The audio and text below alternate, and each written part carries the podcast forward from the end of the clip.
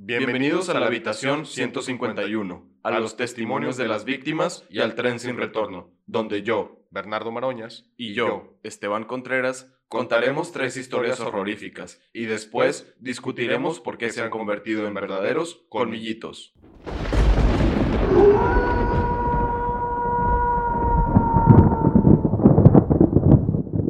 Esta es la historia de la habitación 115, del autor Raúl Valiente García. Con el cadáver a mis pies y sangre fresca aún en las manos, mi cerebro trabajaba en una dirección muy diferente a la que la lógica dictaría.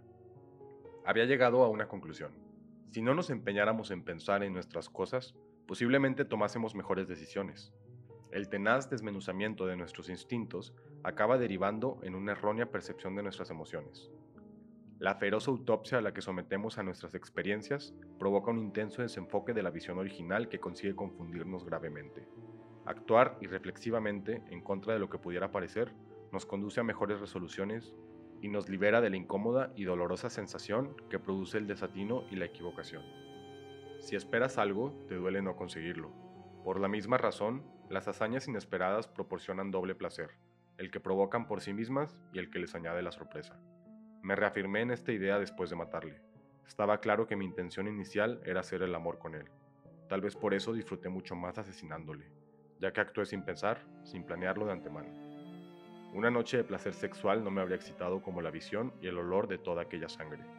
A decir verdad, su cuerpo desnudo ahora no me estimulaba lo más mínimo, aunque hay que decir a su favor que hubiera ganado mucho con los intestinos dentro del vientre, en lugar de colgando alegremente, oscilando de derecha a izquierda con leves desplazamientos. Claro que al salir del baño completamente desnudo tenía mejor aspecto, y sí me provocó una agradable punzada, un goloso cosquilleo en el bajo vientre. Lástima que lo estropeara con aquella sinceridad suya tan molesta y que al principio tanto me atraía.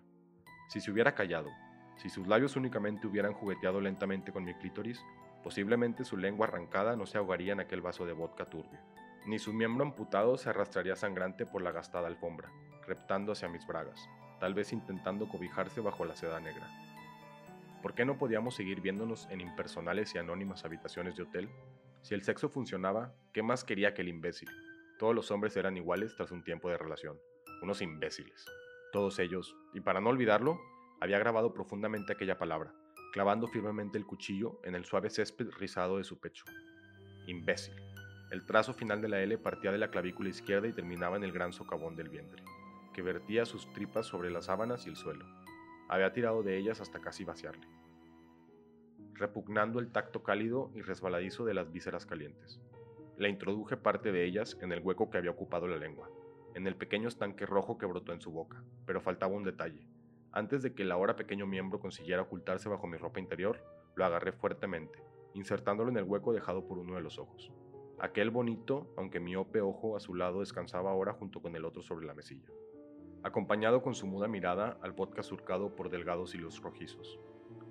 Se diría que la lengua había caído en la red de una araña que tejiera su trama con trazos de color parduzco dentro del vaso. Así estaba mejor. Aquel imbécil parecía espantapájaros deforme, parte del relleno escapándosele por grandes agujeros sanguinolentos. Los testículos eran ridículos sin el telón del pene sobre ellos. No lo reconocía. No parecían lo mismo que había chupado alguna vez, sintiendo las cosquillas del vello púbico en los labios. A decir verdad, ni siquiera el flácido pene que sobresalía en la cuenca del ojo recordaba el potente miembro que había llenado mi boca tantas noches. Tuve buen sexo con aquel cuerpo. Podíamos haber seguido igual, pero él no quiso, y no pudo darme una buena explicación, un motivo convincente. Aquello de que no nos compenetrábamos sonaba excusa, y no me convencía. Llevaba meses compenetrándome, y nunca se había quejado. No tenía de qué quejarse. Soy buena en la cama, lo sé. Si me hubiera dado una sola razón creíble, no estaría muerto. Lo habría entendido, pero no convencerme le costó la vida. Estaba harta de tíos así. Por eso llevaba el cuchillo en el bolso desde hacía meses, por si lo necesitaba de nuevo. Lo veía venir. Sabía que tarde o temprano lo usaría otra vez. Es uno de los problemas de liarse con hombres casados. Un día se aburren de ti y quieren dejarte atrás. Como un mal recuerdo, una estación de paso, confortable, sí, pero de paso. Los hoteles, las mentiras, las excusas y el temor son compañeros fijos en estos viajes repletos de inconvenientes y soledad. Pero si llega el día en que el trayecto termina, exijo una buena razón para no utilizar el libro de reclamaciones que llevo afilado en el bolso. Si no es así, lo uso, y con saña. Pero volviendo al principio, realmente no pensaba que esta relación fuera a acabar así. No con él. Este brusco desenlace me había sorprendido, debo reconocerlo. Creí que esta vez había acertado, que él era el hombre de mi vida, mi príncipe azul de cuento. Su sinceridad, que por cierto esta vez la había matado, me conquistó cuando le conocí. Te conquistaba desarmándote con su ataque frontal, a cara descubierta, sin máscaras, poses ni actitudes fingidas. Pudo conmigo y me duele aceptarlo. Me engañó, me hice ilusiones, como una adolescente inexperta e infantil. Hoy debía haber sido un día más en el paraíso. Al menos eso creía. Llevaba semanas soñando con su pecho, con sus apretadas y diminutas nalgas, imaginando su congestionado pene surcando los mares de mi entrepierna y cruzando el estrecho de mi vagina, que para él sería ancha y acogedora. Yo deseaba sentirle detrás de mí, con las manos sudorosas apretándome los pechos, abrazándome la nuca con su aliento al poseerme. Cada mañana añoraba el sabor de su semen en la garganta, irritándomela, y hoy íbamos a resacirnos del vacío de las semanas que llevábamos sin vernos. Pero sus palabras, a bocajarro, tras un primer beso, me pillaron desprevenida. Es la última vez que nos vemos, dijo, sellando sin saberlo su propia sentencia de muerte y mutilación.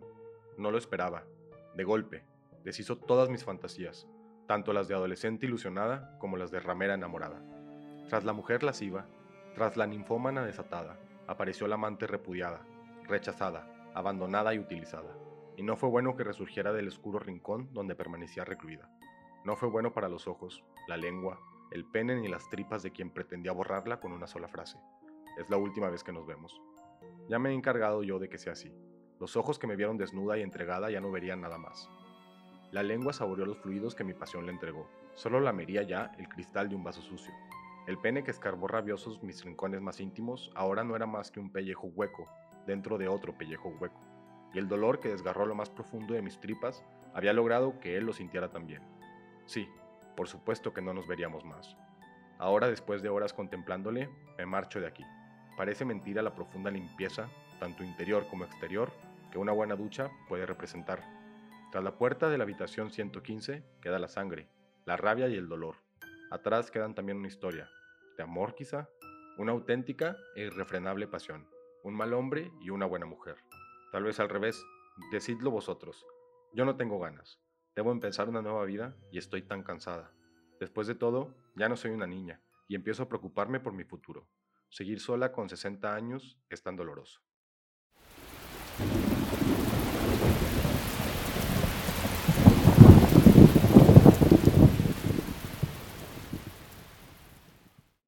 Esta es la historia de El Rastrillo, de autor anónimo. Durante el verano de 2003, los acontecimientos en el noreste de Estados Unidos, que involucran a una extraña criatura, parecida a la humana, despertaron el interés de los medios de comunicación locales. Breve, antes de un aparente apagón, fue promulgada. Hay poca información o ninguna de cómo las cuentas en línea y escritos de la criatura fueron destruidas misteriosamente. Centrada principalmente en la zona rural del estado de Nueva York y una vez en Idaho, autoproclamados testigos contaron historias de sus encuentros con una criatura de origen desconocido. Las emociones van desde niveles extremadamente traumáticos de miedo y malestar a un sentido casi infantil de la alegría y curiosidad. Mientras que las versiones publicadas ya no son de la historia, los recuerdos se mantuvieron poderosos. Varios de los involucrados comenzaron a buscar respuestas en ese año. A principios de 2006, la colaboración había acumulado casi dos docenas de documentos que datan entre el siglo XII y hoy en día, situados en cuatro continentes. En casi todos los casos, las historias eran idénticas. He estado en contacto con un miembro de este grupo y fui capaz de obtener algunos extractos de su próximo libro. Una nota de suicidio, 1964. Mientras me preparo para tomar mi vida, siento que es necesario disipar cualquier sentimiento de culpa o dolor que he introducido a través de este acto no es culpa de nadie más que de él. Una vez me desperté y sentí su presencia. Otra vez me desperté y vi su forma. Otra, me desperté y escuché su voz y vi sus ojos. No puedo dormir sin que me aterre lo que podría pasar la próxima vez al despertar. No puedo despertar nunca más. Adiós. Encontrada en la misma caja de madera donde había dos sobres vacíos dirigidos a William y Rose, y una carta suelta personal sin sobre. Querida Lini, He rezado por ti. Él ha dicho tu nombre. Una entrada de diario traducida al español, 1880. Tengo la experiencia del mayor terror. he experimentado el mayor terror. Veo sus ojos cuando cierro los míos. Son huecos, negros. Me miraron y me atravesaron.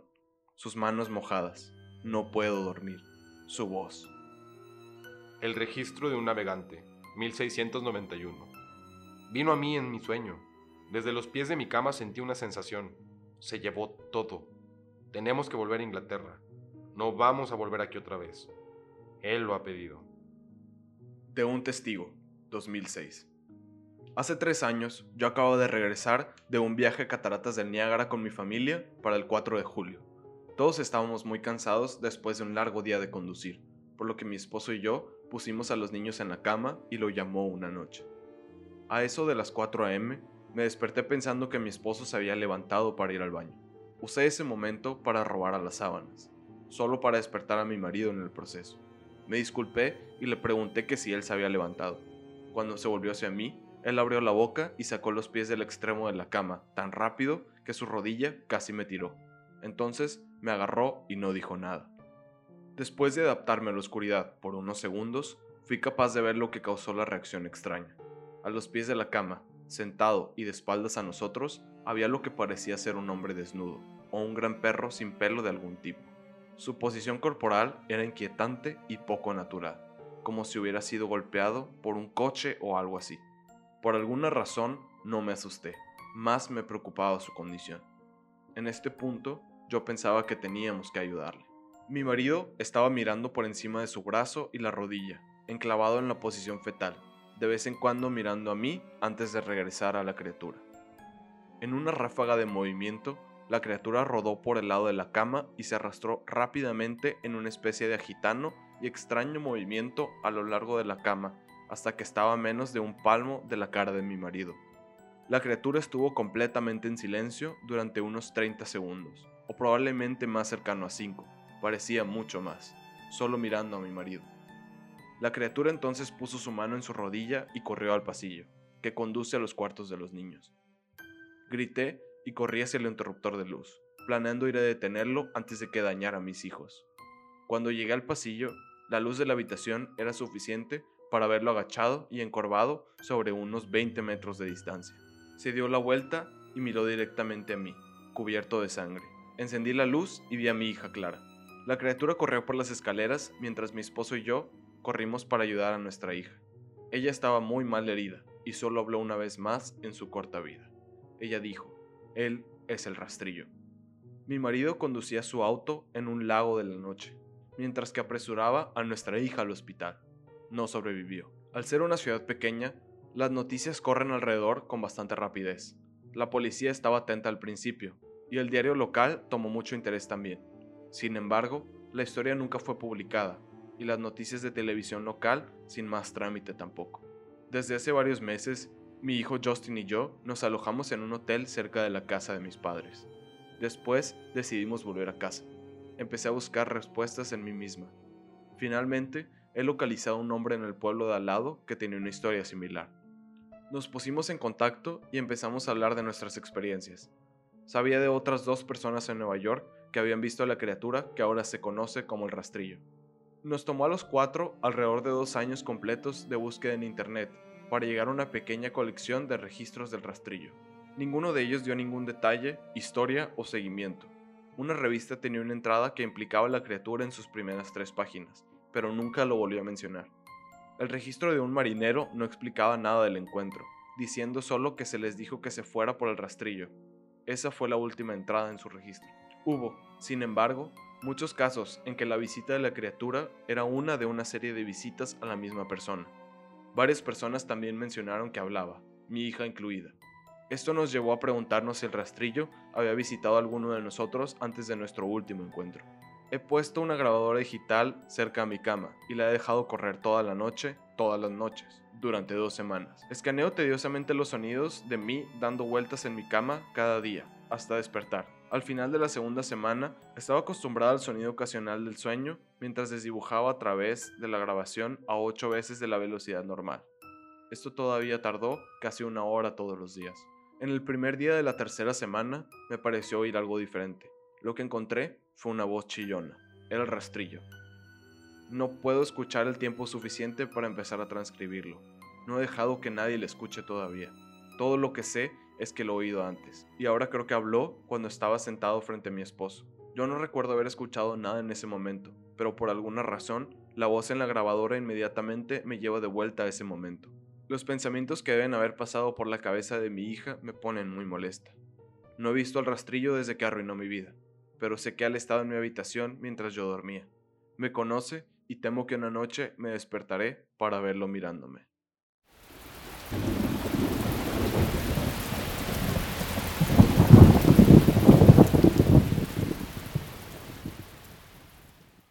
Esta es la historia de El Muro, del autor Pablo José Tejero. Desde que alcanzaba su memoria, el muro había estado ahí. En los 10 años de vida de Tommy, aquella mole había estado siempre presente, a las afueras de Derry. Estaba todo construido de ladrillos y piedras ya desgastados, con el tono grisáceo que le dan a las cosas el paso del tiempo y la suciedad. Se erigía orgulloso con sus 3 metros de alto y unos 10 de largo justo al lado de la pequeña estación de trenes, encima de las vías muertas, donde descansaban, quizá para siempre, los vagones de mercancías oxidados y viejos, que jamás volverían a ir enganchados en una locomotora. El padre de Tommy era el encargado de la estación, y junto a su familia vivía en una casita adosada al edificio central. El sueldo no era muy bueno, y no se podía permitir grandes lujos, pero con el dinero que ganaba y el sueldo de su madre limpiando casas, a Tommy nunca le faltaba nada de lo esencial, aunque había tenido que aprender pronto a arreglársela solo, ya que los horarios de sus padres no eran muy adecuados para criar a un niño, y por eso al colegio siempre iba solo. Bien, es cierto que no tenía más que cruzar las vías muertas, donde el único peligro solían ser los vagabundos que iban ahí a buscar el hotel más barato del mundo, entre vagón y vagón. Era poco el recorrido, ya que poco más allá de las primeras casas se encontraba el colegio al lado del parque Stonewell. Es cierto que al principio lo pasaba un poco mal, especialmente al volver de la escuela en invierno, cuando más azota el viento y antes cae la noche. Más que nada, porque las sombras siempre juegan malas pasadas, y los destartalados vagones parecían a la luz de la luna acechantes dragones malvados de cuentos ya olvidados en la memoria de los hombres. Lo que nunca le había dado ningún miedo era el muro, ahí solitario en medio de la nada, sucio, sí, pero ahí estaba, agrietado por los años y lleno de polvo y carbón, pero solemne, sencillamente el muro. Además, no solo no le inspiraba ningún temor, sino que además se sentía atraído por aquella mole de ladrillos. Era como si tuviera un encanto especial, como si aquella extraña pared escondiera un bello secreto que algún día le sería revelado al pequeño Tommy. Sobre eso no tenía ninguna duda. El muro era especial para Tommy. Jamás se había acercado a él a menos de un metro, pero no por miedo, sino por un respeto casi reverencial. Solía pasar horas muertas sentado con su mochila a la espalda, frente al muro examinándolo, contemplando todas sus fisuras. Si alguien se lo hubiese pedido, aunque el dibujo no era una de sus virtudes, lo habría plasmado en un papel en sus más mínimos detalles. Lo llevaba grabado en la mente como si fuera una fotografía. Un día a la vuelta del colegio volvió a quedarse de pie enfrente al muro, contemplándolo. Sin embargo, esta vez, superando su respeto inicial, dejó la mochila en el suelo y se acercó un poco más a él. Podía sentir el olor añejo que despedía. Incluso se acercó un poco más y aproximó la mano a la pared acariciando sus ranuras, su espléndido tacto. El aura que rodeaba aquel muro era increíble, su tentación irresistible. De repente la sensación de que había algo detrás se acrementó en el corazón de Tommy. Esa extraña sensación de otras eras, de tiempos lejanos, de historias pasadas, de grandes muros ya olvidados, de poderosos reyes, empezó a crecer en su mente mientras empezaba a oír en su cabeza una voz que decía simplemente, ven. Tommy sintió, aún sin saber realmente lo que significaba, que aquel muro era la puerta de entrada a la eternidad. Así que se separó unos metros, se impulsó y salió corriendo de cabeza hacia el muro. Sin duda alguna, si algún viandante hubiera pasado junto al muro cinco minutos después de todo aquello, sencillamente habría enloquecido. Lo más probable habría sido que, al caminar por ahí, girase su cabeza hacia el muro, sintiendo su misterioso magnetismo, y hubiera sufrido el mayor shock de toda su vida. Su cordura se habría puesto a prueba y no la habría superado. El cuerpo del joven Tommy, empapado de sangre, estaba sentado en la espalda apoyada contra el muro, y la cabeza ladeada de una forma muy grotesca. Un gran charco escarlata se había formado en el suelo, en el espacio entre las piernas de Tommy. La sangre se iba deslizando desde la cabeza, cayendo desde su pelo hacia el suelo. empapando la camisa, tiñendo sus manos de rojo. La brecha en su cráneo le había conferido un nuevo dibujo a su rostro. En el lado derecho de su cabeza ya no se veía pelo, sino hueso agujerado, como si algún salvaje le hubiera clavado un hacha en medio. La hendidura recorría el lado derecho de su cara, donde el ojo aparecía como una masa aglutinada junto a pequeños coágulos de sangre y trozos de mejilla colgando hacia abajo, justo encima de su labio. Ahí terminaba abruptamente la herida, y lo único que podía distinguirse en el rostro del niño, deformado por el golpe y lleno de sangre, era una dulce sonrisa que dibujaban sus infantiles dientes blancos. Una sonrisa que evocaba tiempos mejores de Tommy. Una sonrisa de felicidad. Una sonrisa que se acababa de formar a la vez en las grietas del muro, como si una siniestra boca naciera de los ladrillos. Una sonrisa que insinuaba que tras del muro ya no había dolor.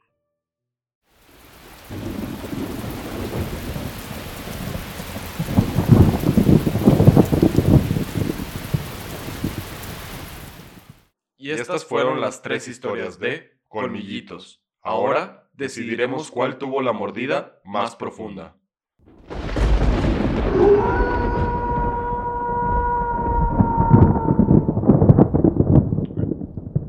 Mira, siendo bien honesto, creo que, y ahorita lo vamos a explicar, uno es un creepypasta y los otros dos son eh, relatos tal vez construidos por autores que tengan ya tal vez algún conocimiento más en escritura, ¿no? Ajá. Eh, creo que sí se nota bastante.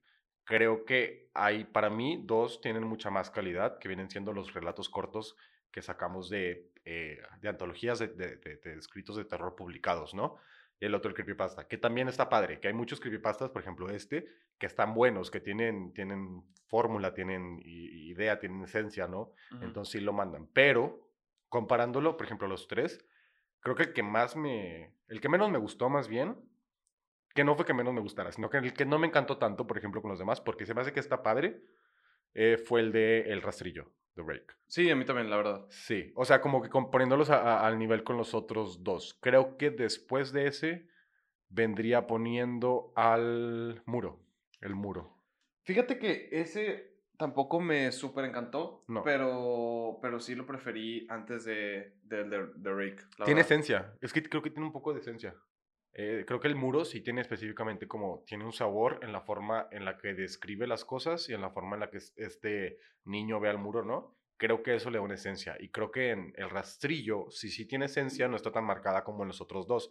Específicamente porque luego empieza a poner de que diferentes personas contando de que su, su experiencia, ¿no? Que también es, puede ser parte de lo, de lo suyo, pero como que no tiene un centro. Sí, es que los tres, los tres me gustaron bastante, la verdad pero sí es una clara diferencia entre la redacción de las tres y no solo por el formato en el que está hecho de Rake, que los otros están eh, un poco más tradicionalmente narrados, por así decirlo, pero sí se nota un poquito más la calidad. Aparte, creo que eh, en Creepypasta, pues ya lo hemos eh, discutido, siempre es un poquito menor la calidad porque pues es cualquier persona que lo hace, no es este como que un superautor. específicamente yo creo que en el muro no me encantó porque esperaba un poquito más antes de, de, que pasara ese final. O sea, me gustó mucho la premisa, pero estaba esperando que pasara un poquito más antes de que, de que nos llegara así como que a ese final. Igual, fíjate que en el muro me gusta la idea porque no es... Creo que me gusta la idea porque creo que no es tan típico, creo que no es algo que estamos acostumbrados tanto eh, y me gusta la idea detrás de, de, la historia. Creo que con The Rake, el, el rastrillo, creo que no, es un tipo, son diferentes tipos de terror, los tres son diferentes tipos de terror completamente, ¿no? Y el, el, el, rastrillo es mucho más sobrenatural, te ponen un monstruo, específico, este ente, entonces es un tipo de terror que va muy de la mano con creepypastas, ¿no? Creepypastas casi siempre es el tipo de terror, aun cuando no sea necesariamente algo sobrenatural, por ejemplo, el experimento ruso del sueño o algo por el estilo, que, que, que es, o sea, supuestamente es, es, empezaron a decir que era algo real que se había pasado, ¿no?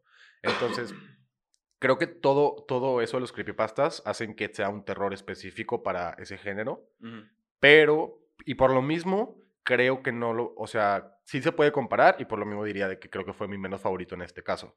Luego está de eh, El Muro, que es un terror que es más como tal vez mental de parte del chavo, tal vez más en ese asunto. Y luego tenemos la habitación 115, que es de esta mujer de 60 años que asesina a su amante, bueno, que es lo que, lo que yo entiendo que tiene 60 años y asesina a su amante, porque el amante no la quiere, que es un terror mucho más aterrizado a una realidad y que básicamente es un terror de un diálogo interno del personaje. Sí.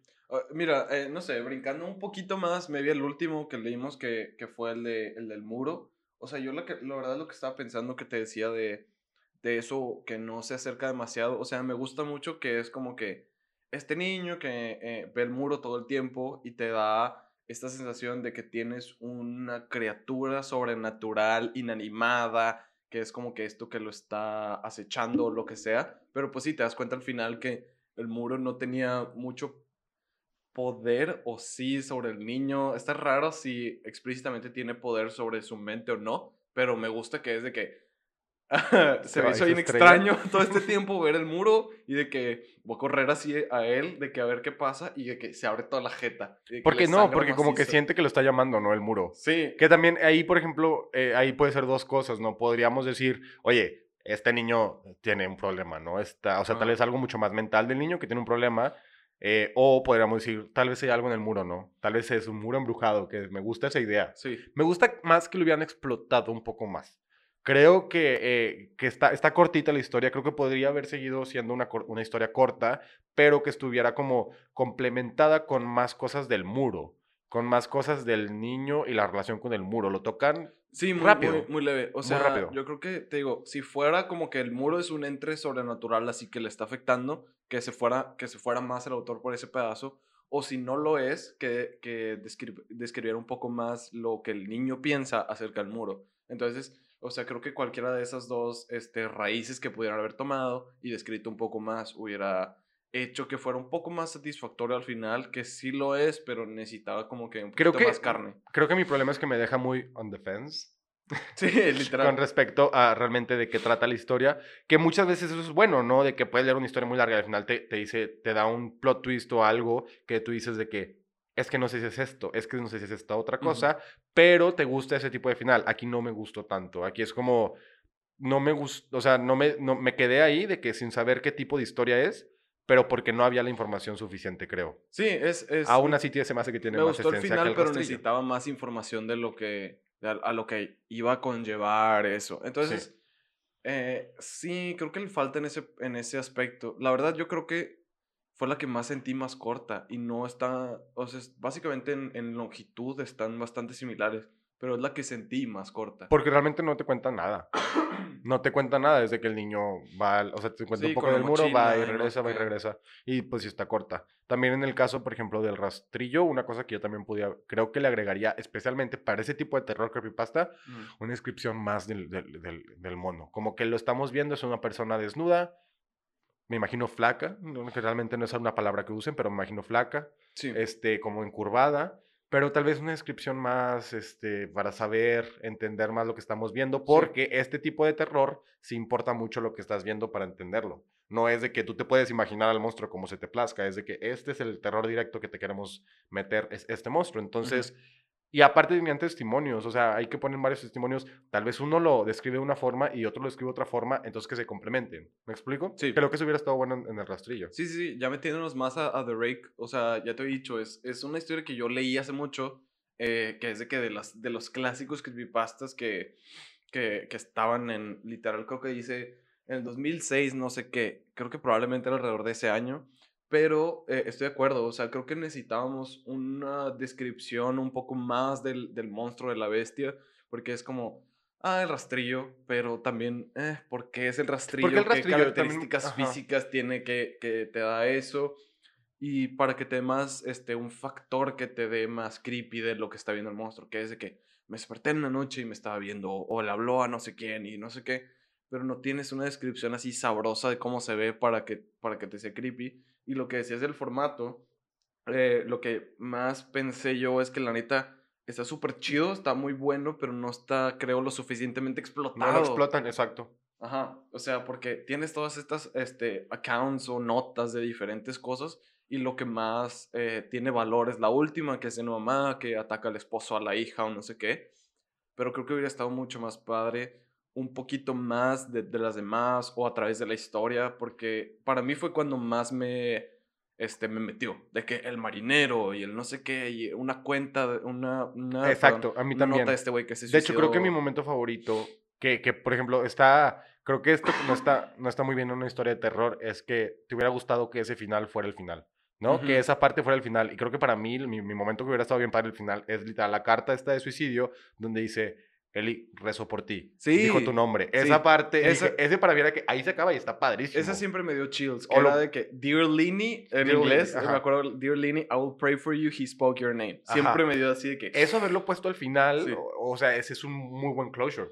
Muy, muy buen closure. Pero Ajá, como que está acomodado en esa forma. Sí, tiene problemas, eh, tiene, un, tiene errores, diría, en, en ese tipo de Sí, te digo. Y no lo explota. El formato está muy bueno, pero un poco más de accounts, un poco más de personas que hubieran hablado de eso. Las fechas creo que está bien padre de que, ah, 1800, no sé qué, este marinero y no sé qué, y bla, bla, bla. O sea, está más padre integrar ese tipo de aspectos. Y al final siento yo que el último testigo, que es esta mamá de, de la niña, Ah, está medio chafa, la neta, porque siento que habla demasiado y es como que, ah, me grabé en la noche, me estás echando y así. Creo que todo eso se pudo haber acortado, eh, hecho un poco más formatos que, mm, que hubieran dicho el, Estoy de acuerdo. Eh, acecharlo en las diferentes épocas del tiempo, ¿sabes? O sea, sí. En ah. diferentes lugares, ¿no? También porque no había mucho, no estaban muy marcados los lugares. Creo que sí le pudieron haber metido más a eso. Por ejemplo, en el muro creo que le pudieron haber metido mucho más a el niño, ¿sacas? De que quién es este niño, qué hace este niño. O sea, como darte un sentimiento más, digo, para entender más realmente qué quería transmitir el autor con esta Sí, más descripción de, lo que está pasando, cómo se ven las cosas. O sea, Porque, por ejemplo, describe mucho eh, el cadáver del niño, o, bueno, de que ya su, su, de que después del golpe. Sí, ¿no? la escena final. ajá, la escena final pero también yo me quedo como, es que esto no siento que vaya con la historia, este tipo de descripciones y realmente las, el otro tipo de descripciones de la historia no han sido tan... Eh, detalladas. Arregadas, detalladas, ajá, de que como que no está, no está tan definidas. ¿Me sí, fíjate que sí me gusta que deja como que esa descripción específica de cómo se ve el niño al final. Sí me gusta, pero sí, e, en efecto necesita algo más. O sea, se me hizo básicamente que se puede resumir es un niño que no lo pelan, ve un muro, eh, este, está raro y luego le brinca encima, ¿sabes? O sea, creo que está demasiado resumible y hay muchas cosas que se podrían rescatar si hubiera un poco más de embrace o aceptar esa sobrenaturalidad o esa extrañez de, lo que está pasando en la historia o lo que está pasando dentro o jugar con lo que estabas jugando de hacer pensar que de que oye tal vez el niño está loco o tiene un problema mental o tal vez hay algo en el muro, jugar un poquito más, darle una página más a todo eso, ¿no? Darle un poquito más de, de feeling, de esencia para que pueda entender. Aún así, creo que lo que le gana, lo que hace que esté como para mí en segundo lugar, es la forma en la que está escrita. ¿Me explico? Sí, está Creo que hace que sientas el terrorcito que te quiere transmitir un poco más. Sí, está muy padre. Y, o sea, aunque, aunque yo te decía que es la que más se me pasó rápido, se me hizo más corta, o sea, es una lectura rápida, entonces que te transmite lo que te quiere transmitir eh, rápido y eso que no se mete a lo mejor tanto en las descripciones, eh, hace que, que, sea una lectura rápida y que lo puedas disfrutar un poco más. Entonces, como muchos de mis puntos, la neta siempre es de que ah, las cosas que no me encantan, maybe son lo que hacen que sea la historia buena, entonces no estoy seguro. Pero, digo, ya creo que estas, estas dos últimas, este, el rastrillo y el muro, son bastante comparables. Eh, por ciertas cosas que les fallan o les faltan o lo que sea. Pero no hemos hablado así genuinamente de la habitación, de la habitación 115. Que la, o sea, la verdad sí, yo sí creo que es la mejor. Y se las lleva. Estamos de acuerdo. Se las lleva de encuentro creo que por, por bastante. Creo que tiene cosas que, que, que, creo que yo no había... Bueno, no, tampoco está redefiniendo la rueda. No, está, no, es nada nuevo, es cierto, no es nada nuevo, pero lo hace bien. Lo hace muy bien, juega con sexualidad, juega con eh, el diálogo interno de la interior de la mujer, juega con esta, digo, lo que, algo que, que, te preguntaba ahorita y que creo que sí me queda como, realmente creo que me queda sobrando, es la última frase que dice a los 60 años. Quiero discutir eso, pero ahorita quiero que, que hagamos, o sea, quiero más general un poco la historia antes. Eh, me gusta mucho la descripción, o sea, este, súper sexual, súper explícita que tiene del cómo le corta el pene o los testículos, cómo ¿Sexual se ven, no? ¿De que es suficiente? ¿Explícitamente suficiente?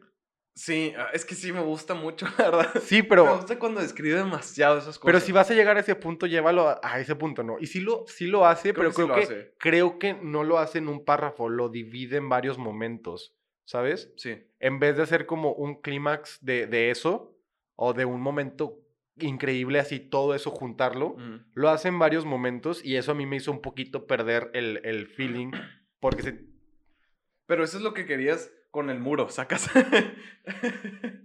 o sea, estás diciendo, eh, estás diciendo más como... ¿Cuándo es esto? Cuando, o sea, cuando estás hablando, por ejemplo, de, de una escena tan, tan sangrienta, tan sexual, tan Ajá. bizarra, cuando Ajá. es tan bizarra, me hubiera gustado que estuviera todo junto. Más contenido. Más contenido. Igual todo lo, como lo tienen dividido, eh, o sea, que fuera, que fuera un...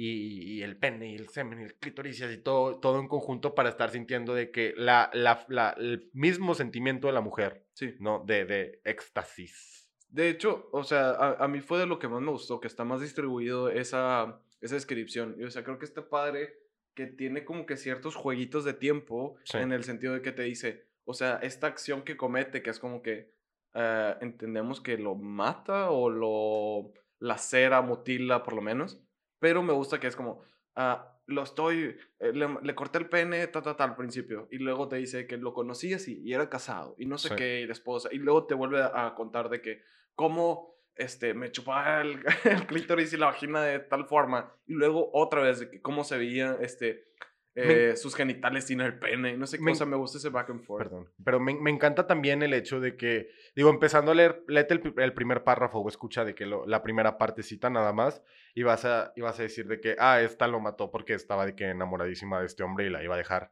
No es el caso. Normalmente Ajá. puedes pensar de que esta historia es a donde puedes ir fácilmente, ¿no? La idea de, es que estaba enamorada. No, no, no, a ver, ella todo el momento, es una historia muy sexual por eso, todo el momento lo que decía, el sexo funcionaba, ¿para qué dejarlo? O sea, realmente ella no sentía, o como lo estaban platicando, o como lo estaba narrando, no sentía que estuviera enamorada, o sea, era sexo, lo que ella, lo que ella le gustaba era el sexo. Yo soy buena en el sexo, ¿por qué no quiere seguir teniendo sexo conmigo? Sí. ¿no? Entonces también eso me gustó. Y otra cosa que ya he mencionado en, episodios anteriores es, me encanta cuando al principio pasa todo y ya nada más te lo explica.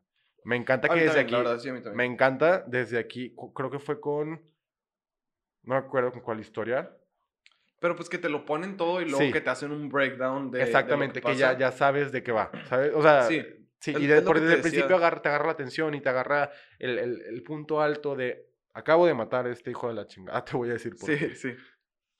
Es, es lo que yo te decía de los juegos de tiempo, que me gusta, que es de que eh, lo modera bastante bien en, en, en esa situación que está pasando, pero luego te pone de que ciertas cosas de cómo lo conoce y que está casado y que no sé qué, sí me gusta bastante. Y, y por eso creo que no tiene eh, comparación, honestamente, con las otras dos historias este, que, que escuchamos. Pero eh, mi, con eso que decías de que no es una historia de amor o lo que sea, yo a- así lo, lo vi de que ya que la terminamos de escuchar fue como... Es literal una historia de amor de terror. Y me gustó un buen eso, ¿sabes? De que no es... "Eh, lo Pero conocí, se te no hace sé de qué". amor, es lo que yo, O sea, no necesariamente, pues, Sí. pero es como que, ah, que eh, tiene temas de amor romántico de Sí, esa forma y así, pero que lo maneja con una dinámica de terror bien chida, que a lo mejor ese es el aspecto que probablemente no hemos escuchado antes, que no, que como tú decías, no eh, reinventó la rueda o lo que sea, pero aborda ciertas temáticas de terror en, en cosas de, de amor romántico que a lo mejor no habíamos visto de cierta manera. Y, y creo que también es, es importante recalcar que la, o sea, esta, este personaje es, está como que muy segura de lo que hizo, no, no siente como que ningún regret en ningún momento, entonces, o sea, está como bien segura y te, y te lo está platicando, también siento que con un ti- tipo, como está narrado o como está escrito, es como se ve muy, también muy tranquila, muy consciente, ¿sabes qué? Se lo merecía, Sí, ¿sabes qué? Estoy muy, muy segura y se lo merecía. Y, eh, y de hecho, eh, como habíamos dicho eh, en el pasado o antepasado, que del tapiz amarillo, Amarillo. que habíamos dicho, o sea, esta es una lectura un poco más feminista de una historia de terror y bla, bla, todo lo que discutimos en esa, este, creo que aborda esos temitas eh, de la feminidad, a lo mejor no de, de feminismo, pero sí de feminidad me gusta, que es de que, ah, eh, no sé qué, ninfomaníaca y de que fantasías adolescentes y Mm. no sé, me gusta cómo eh, eh, se enfoca en esas cosas que a lo mejor puedes romantizar cuando eres una mujer adolescente más joven o una mujer más joven, eh, romantizar ese tipo de ideas sobre el sexo, ideas sobre el romance, que no necesariamente super las desmiente, pero sí, la, sí habla de ellas, y me gusta esa parte. Y para, creo que también un punto importante es, para hacer una historia que sea básicamente un diálogo interno y que no se presente ningún otro personaje, porque tenemos al, al cadáver, que tal vez menciona un poquito la historia, pero no se presenta ningún otro personaje, es ella hablando básicamente, y, que sea la mejor de las tres que leímos, creo que también eso es de que le da mayores puntos, ¿no? O sea, no estás metiendo nada eh, externo, es ella, es básicamente ella contándote lo suyo, ¿no? Eso también creo que le da muchos puntos a la historia. Sí, está padre. Y, y también ah, me gusta que se siente como que ella provoca cierto dolor porque la lastimaron, ¿sabes? Y es como, ah, me lastimó él a mí, entonces voy a provocar el, el, mismo dolor y siento que es como que un play, un juego de, en las relaciones, que es como, yo voy a hacerte estas cosas porque tú me hiciste estas cosas, pero llevado a un nivel mucho más alto, obviamente. Y digo, hasta donde sabemos, hasta donde sabemos de que qué tanto no hubo, no, hubo una pelea, no hubo nada. Él nada más le dijo, la última vez que nos vemos. Y la mata y le dice, oh, sí, la última vez que nos vemos. Me encanta, me encanta esa parte también. O sea, como que siento que normalmente cree, bueno, te imaginarías que, ok, empieza a haber una discusión y ella se exalta y lo mata. No, no, no. Él le dice, ella se da cuenta que él está seguro de lo que quiere y dice, ¿sabes qué? Yo te voy a matar. Y en eso me gusta que al final, o sea, dice literal como el, la relación al título, que es como que, ah, en, el, en la habitación 115 del motel o no sé qué. Dejar atrás todo. Ajá, que básicamente te dice que como que toda su relación se desarrolló en, e, en, esa habitación del motel y por eso es importante el título. Creo que representa, o sea, no, no, yo lo sentí más como que representa y creo que algo así dice todas las habitaciones de los moteles donde nos vimos, ¿no? O sea, de que, esta relación era aquí nada más. Sí, eh, sí, o sea, me gusta esa descripción terrorífica de cómo lo mata, bla, bla, bla, pero creo que es en realidad cómo te puedes sentir en una relación así, o sea, en una relación escondidas, en secreto, de... Con, con una persona en otra relación, casada, bla, bla, bla Creo que se refiere a eso y el enojo que te puede provocar que te traten de esa manera cuando eres como que el otro en esa relación. Y creo que expande muy bien en ese punto eh, aplicando estas, estas descripciones gráficas de, de todo lo que dice, ¿no? Sí, estoy, estoy de acuerdo. Creo que, digo, creo que en general es buena historia. Quisiera saber por qué la, la, ah, la señora tiene 60 años. ¿Por qué? ¿Cuál es tu punto que dices que de esos de 60 años te, te molesta? Creo que no me aporta mucho. Creo, o sea, no tengo ningún problema con que tenga 60 años, ¿sabes? No me molesta que el personaje tenga 60 años. Me molesta el hecho de que la frase venga hasta el final de la historia. Me molesta el hecho de que sea la última frase y que realmente yo me quede como, Digo, puedes entender, esto ha pasado toda su vida, pero también con la historia, con como está platicando, antes lo menciona, esto ya le ha pasado recurrentemente, ¿no? Que siente como este abandono de parte de los hombres, todos son iguales, después de un tiempo te dejan, y esto, entonces, que, le agreguen esta edad específicamente al final, me quedó como, ¿por qué? ¿Debe haber una razón? Eh, yo creo ¿Hay que, una razón? la verdad, yo creo que es innecesario. O sea, estoy de acuerdo en que no tiene nada que ver ahí porque te puede contar toda esta historia muy completa sin decir, ay, tengo 60 años. Exactamente, eso es lo que estoy diciendo. no me molesta que tenga 60 años, solo no entiendo por qué. Eh, X, yo, lo que creo, es lo que te decía, es, eh, es una experiencia que tuvo y a los 60 años la está recontando. Pero no tiene sentido de todas maneras que la está recontando. Ajá, exacto. o sea, no tiene sentido que lo agreguen. Menos yo creo interpretarlo como que siempre tuvo 60 años Ah, eso está súper extraño. Y aparte me perdería, está diciendo como que ah, lo está recordando, ¿no? Esta, esta historia es como, pero ahí, o quitas un poco el feeling, ¿no? Porque ahí está diciendo de que saliendo de la habitación, estás viviendo en ese momento, ¿no? Entonces como que digas de que, y ahorita me estoy acordando de 60 años después, ¿qué onda? ¿Por qué agregas esto, no? Sí. Eso es lo único que, y, y te digo, ese final, y sí es, es un, es un gran pero. ¿Sabes? Realmente esa frase final, por más cortita que sea, para mí sí me mueve bastante. Sí te afecta todo. Sí, creo que si lo hubieran quitado, ah, le doy más colmillitos de lo que, lo, lo que Sí, yo creo que la intención era como hacerte darte cuenta que una relación de ese tipo eh, te, te marca por el resto de tu vida o te hace acordarte por el resto de tu vida cuando tienes una experiencia de esa forma. Es la única, eh, que lo, es la única forma en la que lo puedo leer que sí me ha sentido pero era en, en ese camino era mucho más fácil poner. Y me acordé para siempre de eso. O es algo que siempre me marcó. O para siempre me quedé con esa memoria. O lo que sea. En vez de decir. y bueno, a los 60 años de que siempre me acuerdo. sí, o sea, no, eso sí. Literal, yo creo. Es el problema más grande, güey, que tengo con la historia. Con la historia. Todo lo demás se me hace bastante bien. Sí, todo, todo se me hace muy bien. Digo, nada más también eso de que yo juntaría un poco para toda esta parte bizarra de lo sexual y lo, y lo grotesco y todo esto, yo sí lo juntaría para tener un solo punto de clímax muy fuerte en vez de tener eh, varios separados. Eh, pero de ahí en fuera creo que está muy buena. Sí. Eh Aparte, siendo una historia corta, siendo una historia corta aporta mucho. Sí. Eso es importante también. Sí, y pues lo hemos dicho en, en otras historias que es efectivo lo que, lo que utiliza para darte en, en, estas historias más largas, pero creo que es demasiado efectivo el formato. O sea, así en, en súper poquito es demasiado efectivo y en comparación con, con como hablamos con las otras del rastrillo y sobre todo el muro, siento que es, es efectivo bien momentáneamente, pero no te deja una impresión como la que te deja este, esta el habitación 115. Exacto, eh, ninguno me trasladó eh, como la habitación, o sea, ni, yo no vi el, vi el muro vagamente, pero no me trasladé a el golpe, por ejemplo, del niño con el muro. Eh, vi a el rastrillo, pero no me trasladé a estar en los mil escenarios que pusieron, ¿no? Porque tenía muchos escenarios. Que podría, podría haber pasado si, si fuera un poco diferente, yo creo. Si hubiera, si hubiera más, esencia. más eh, texto en algunas de las, de las este, testimonios o lo que sea, y menos en otros. Sobre todo en el principio y el final, creo que sobran, sobran demasiado. Pero, si, por ejemplo, sí me trasladé a la habitación 115.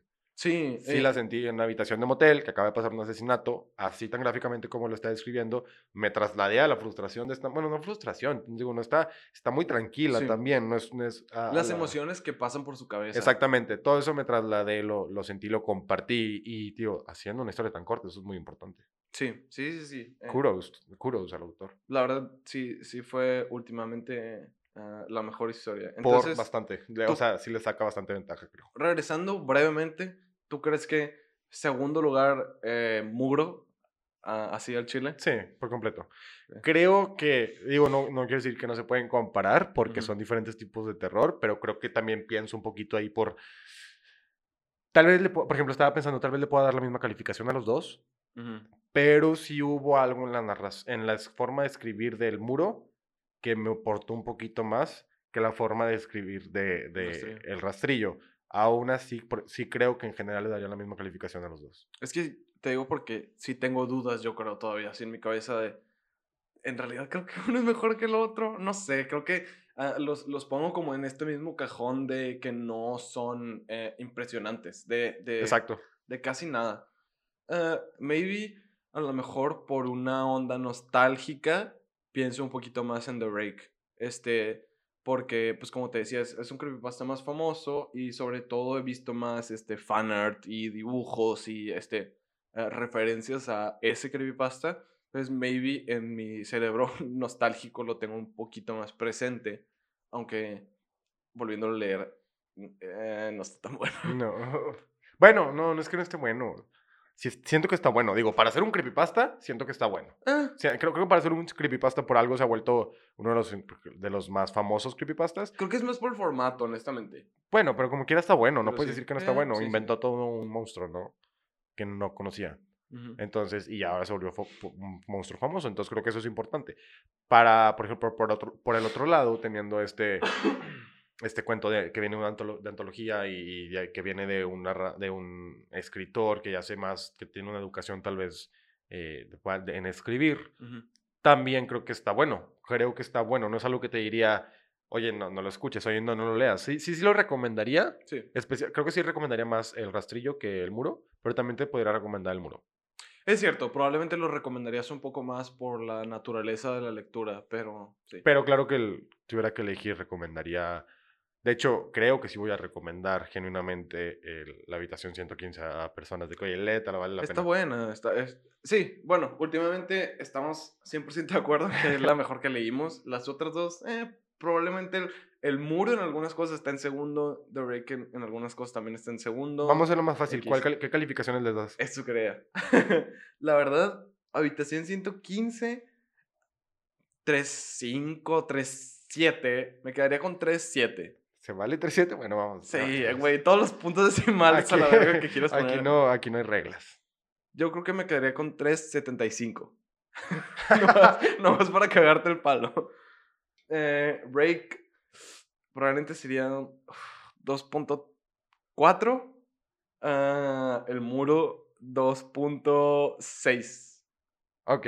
No, Yo- está- no, está- no sé, güey, no sé. O sea, eh, está, está rara, pero... Mis calificaciones son muy parecidas. Ok, a ver. Yo sí le doy a el muro 2.5, a el rastrillo 2.5 de Rake. Por diferentes razones, pero creo que entran los dos en 2.5. Y, Y, si tuvieras que poner 3.5. centésimas,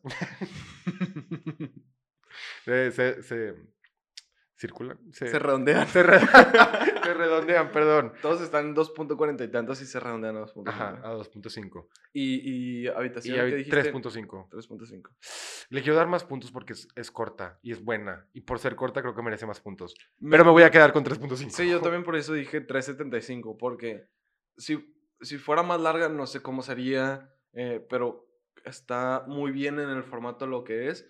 Esa última línea te spoilea como que... si no lo tuviera, Le quitó el probablemente cuatro. sería- Ajá, Le quitó el 4. Le quita el 4, la neta. Completamente. Sí va para el 4. Qué malos trips.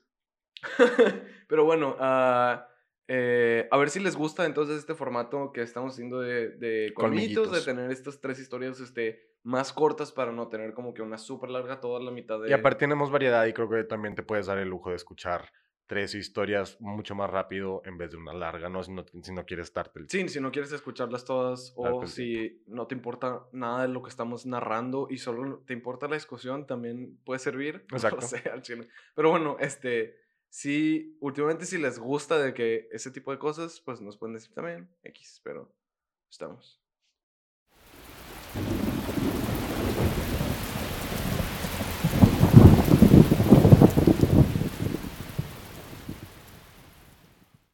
Gracias por escuchar este podcast. A nosotros nos gusta compartir nuestra opinión acerca de historias de terror. Si a ti también, búscanos en nuestras redes como Terror entre Colmillos y te esperamos en la siguiente pesadilla.